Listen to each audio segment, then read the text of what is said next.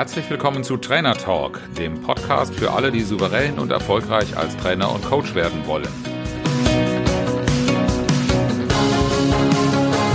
Mein Name ist Oliver Bayer und ich bin Mentor für Trainer und Coaches, die ich auf ihrem Weg zu souveränem Auftreten und unternehmerischem Wachstum begleite, ohne Existenzängste.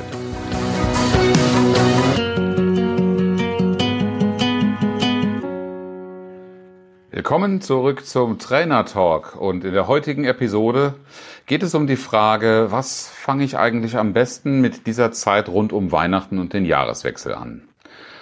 Hast du dich das auch schon mal gefragt, wie du diese Zeit für dich am besten nutzen kannst?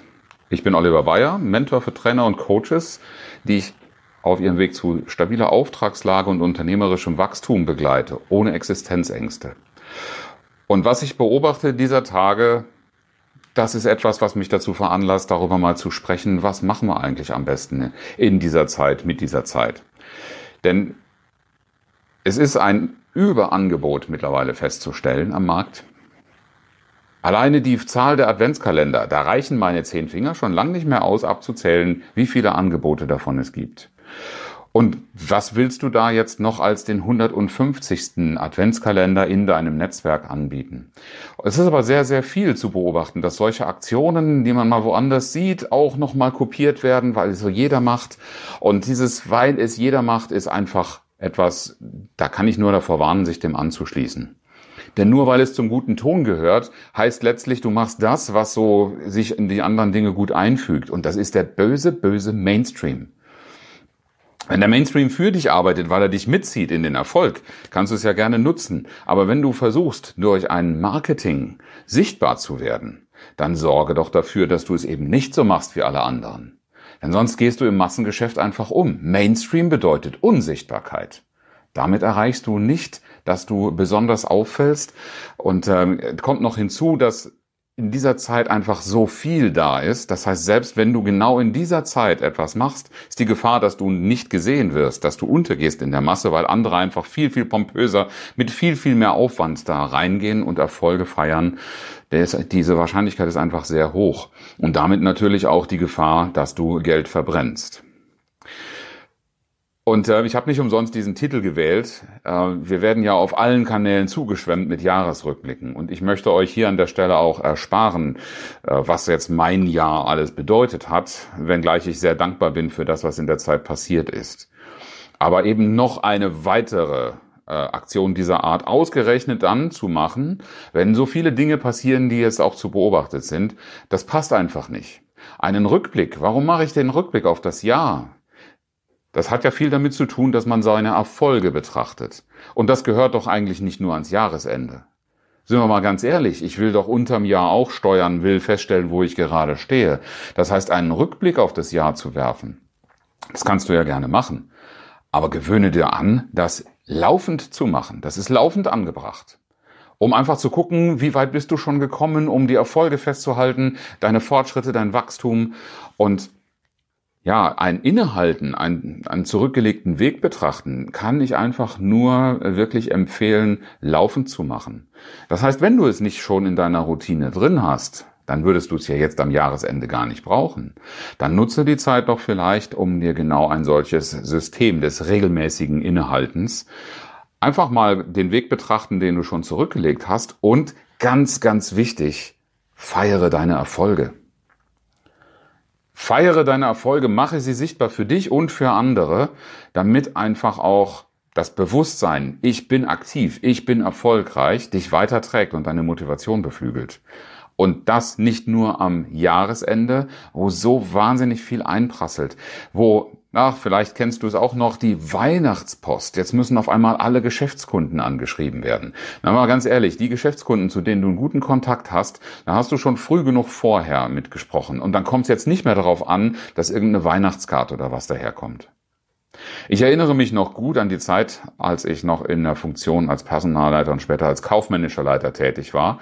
Da haben am Jahresende immer alle an uns gedacht. Und dann stand die, ich hatte so ein Sideboard, das stand dann voll mit Weihnachtskarten, eine spektakulärer als der andere, als die andere und eine Flasche Wein und was da an, an, an Präsenten und dann Aufmerksamkeiten geschickt worden ist.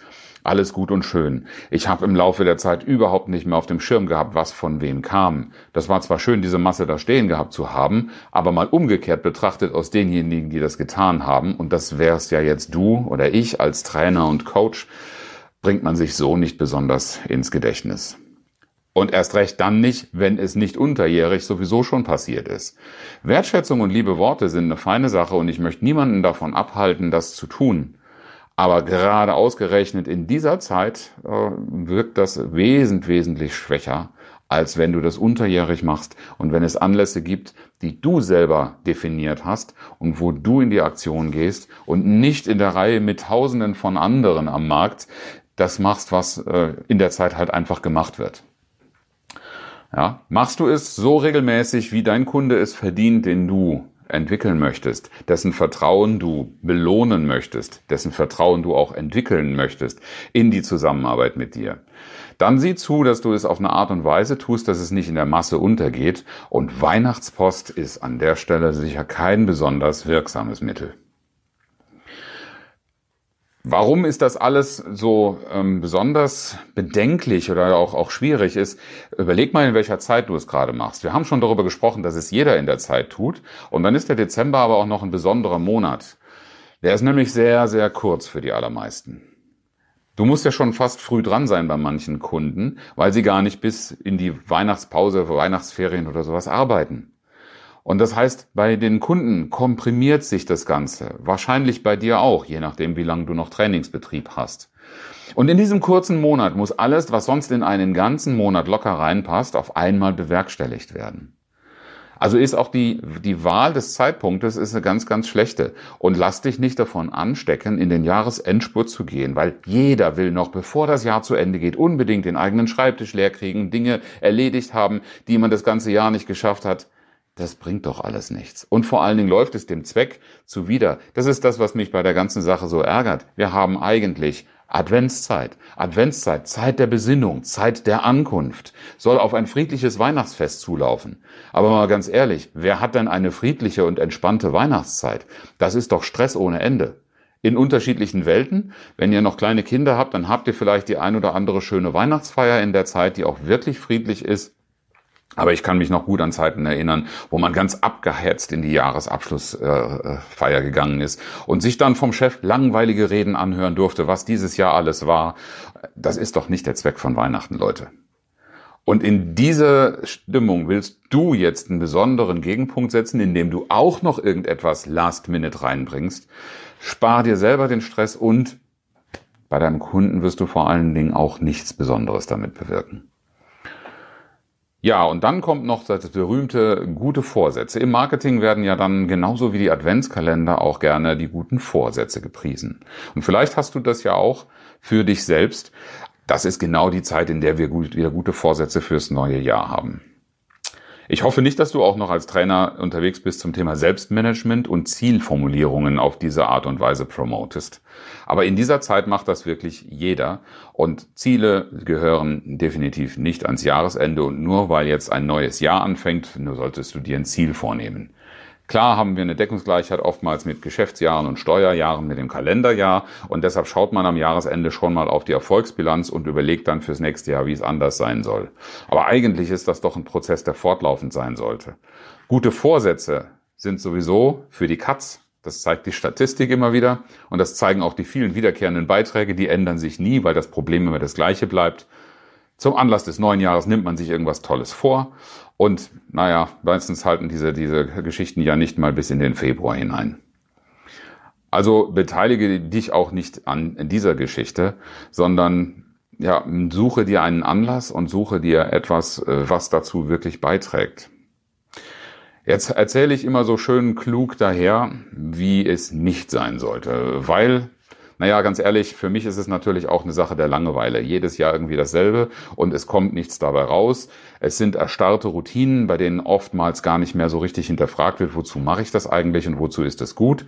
Und ähm, mit all dem Ganzen ist auch noch verbunden, dass wir in total überhöhten Erwartungen unterwegs sind. Und überhöhte Erwartungen, das kennt ihr ja wahrscheinlich genauso, das kennst du, das werden Enttäuschungen. Enttäuschungen ausgerechnet zu der Zeit systematisch zu produzieren, na, das können wir wirklich besser. Und außerdem Übersättigung. Ich würde mir wünschen, dass dieses Feuerwerk an Ideen und an Angeboten, die zum Jahresende kommen, sich mal ein bisschen entzerrt übers Jahr. Und dazu möchte ich dich ermutigen. Wie mache ich das Ganze? Ich nutze die Zeit, Erfolge zu feiern. Selbstverständlich. Ich schaue schon auf mein Jahr und mache mir klar, was habe ich in diesem Jahr zu verzeichnen und was mache ich daraus für das Folgejahr. Ich nutze die Zeit, wenn ich nicht ständig angesprochen werde, wenn ich keine Tagesroutine habe, dazu, um in Strategien, um in Dingen, in Überlegungen, Ideen reinzugehen, was wäre eine gute Idee als nächster Schritt. Das mache ich selbstverständlich nicht nur am Jahresende. Hier kommen jetzt mal ein paar Tage mehr zur Sache zustande zusammen, an denen ich so etwas machen kann. Aber dazu gehört natürlich auch, dass ich mir für unter dem Jahr, unter, unterjährig plane, ein System zurechtlege, dass ich es eben nicht immer nur am Jahresende und was ist denn jetzt schon wieder und ganz hektisch in irgendwas ausbreche. Sondern mir zu überlegen, wirklich in meiner Strategie, Strategie-Meeting mit mir selber, so wie jedes professionelle Unternehmen das auch tut. So mache ich das auch mit mir selbst mein Business zu planen, die Dinge, die ich machen möchte und vor allen Dingen eines, und das wünsche ich dir, dass du das auch findest, Zeit für die wirklich wichtigen Dinge im Leben finden. Und da werde ich dir jetzt ganz bestimmt nicht erzählen, was das ist. Das darfst du für dich selber definieren. Wenn du es nicht sowieso schon rausgefunden hast, dann such dringend danach damit du nicht in der ganz langen Schlange von Menschen landest, die irgendwie im Hamsterrad ganz frustriert merken, dass sie einem Traum hinterhergehechelt sind, der, der überhaupt nicht richtig zu erreichen war, an dem sie nicht wirklich etwas tun konnten oder ihm näher kommen konnten. Wenn du diese Zeit dazu nutzen willst, ich stehe gerne zur Verfügung, bewirb dich für ein Strategiegespräch.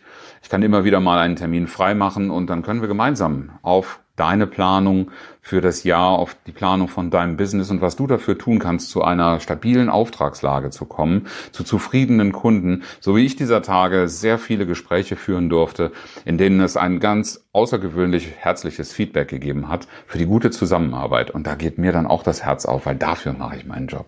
Dafür, dass mir Menschen sagen, ich habe sie auf einem auf einer Reise äh, begleiten dürfen, ich habe sie auf den Weg gebracht und dann hinterher zu hören, was daraus geworden ist, das sind immer wieder die größten Momente der Erfüllung. Und das ist auch das, das sind die Kunden, die wiederkommen und mir, mich wieder beauftragen und weitermachen. Gerade heute habe ich zwei solche Telefonate führen dürfen, in denen es nicht nur das Feedback gab, sondern auch gleich die Anfrage für einen Folgeauftrag. Und wie du dazu kommst, darüber können wir uns in einem persönlichen Gespräch unterhalten und schauen, was du dafür tun kannst. Ich würde mich sehr freuen, Klick einfach auf den Link in den Show Notes oder in den Kommentaren ähm, und bewirb dich um ein Gespräch, dann wirst du angerufen und wir machen, wir finden einen Termin, um darüber zu sprechen. Zum Abschluss der heutigen Episode habe ich noch ein kleines Zitat. Ich liebe vor allen Dingen auch die antiken Zitate. Dieses hier stammt von Seneca. Das heißt, es ist nicht zu wenig Zeit, die wir haben, sondern es ist zu viel Zeit, die wir nicht nutzen.